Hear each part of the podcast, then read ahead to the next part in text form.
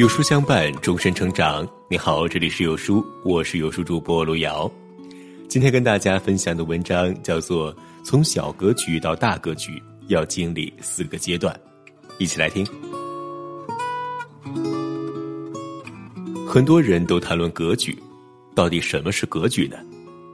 当我们夸赞一个人有格局的时候，通常是说他跳出自我的狭隘，站在更广阔、更高层的视角看待问题。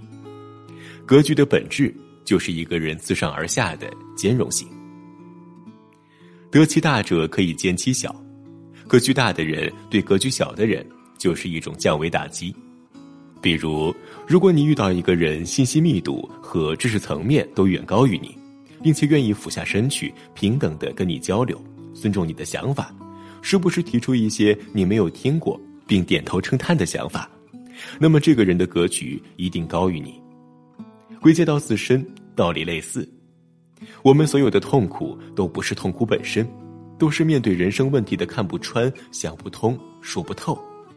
换言之，也就是格局还不够。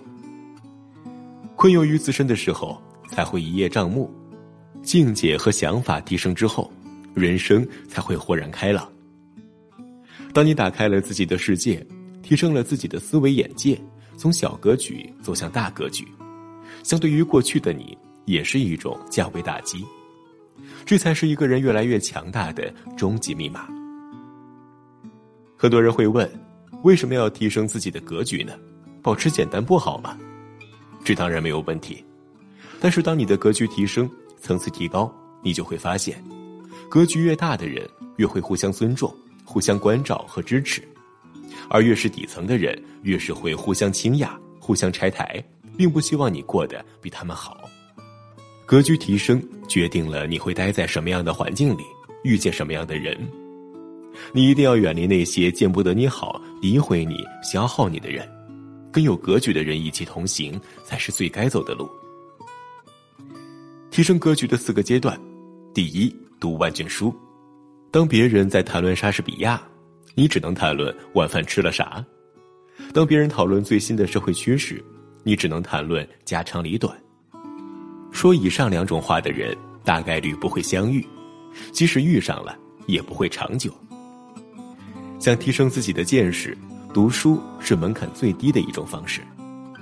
读什么样的书有助于提升格局呢？知识类的书帮你不断拓展认识世界的过程；技能类的书帮你更顺畅的工作，不被时代抛弃；思维类的书帮你建立完善的思考认知体系，懂得如何解决问题。提升认知深度，审美类的书帮你提高文学素养，能去拥抱更高远的世界。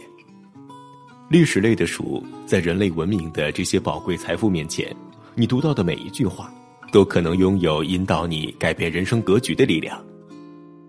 第二，行万里路。一个人要扩大格局，要敢于走出舒适区，去见那些未曾见过的风土人情，去经历未曾经历过的人生。千万不要把行万里路简单理解为上车睡觉、下车拍照式的旅游，最重要的是经历。人生的很多成长都是由经历带来的，当然，经历只是诱因，归根结底还是思考。没有思考，经历再多也不会改变。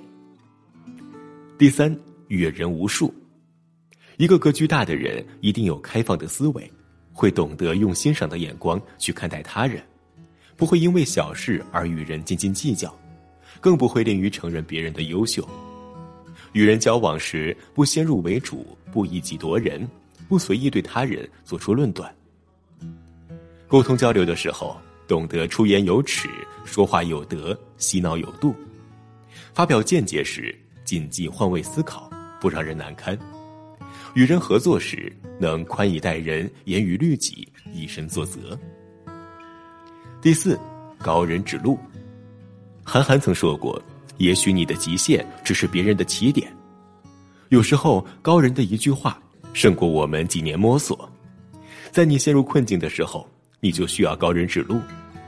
高人能够指出你存在的隐藏缺陷，告诉你当前的状态是一个必经过程，解除你的迷茫和困惑，为你指出正确和合适的努力方向。当然了，高人是否愿意为你指路，就要看你的潜力、人品和毅力了。要么让他们看到你能成就事业的潜力，要么让他们欣赏你的人品，又或者你凭借锲而不舍的毅力打动他们。在没有遇到高人之前，可以按照上面三点去做好自己。心中有大格局，如同占领高地，望得见前路坦荡，亦深知总有歧路，一程又一程出发，一期一会在当下。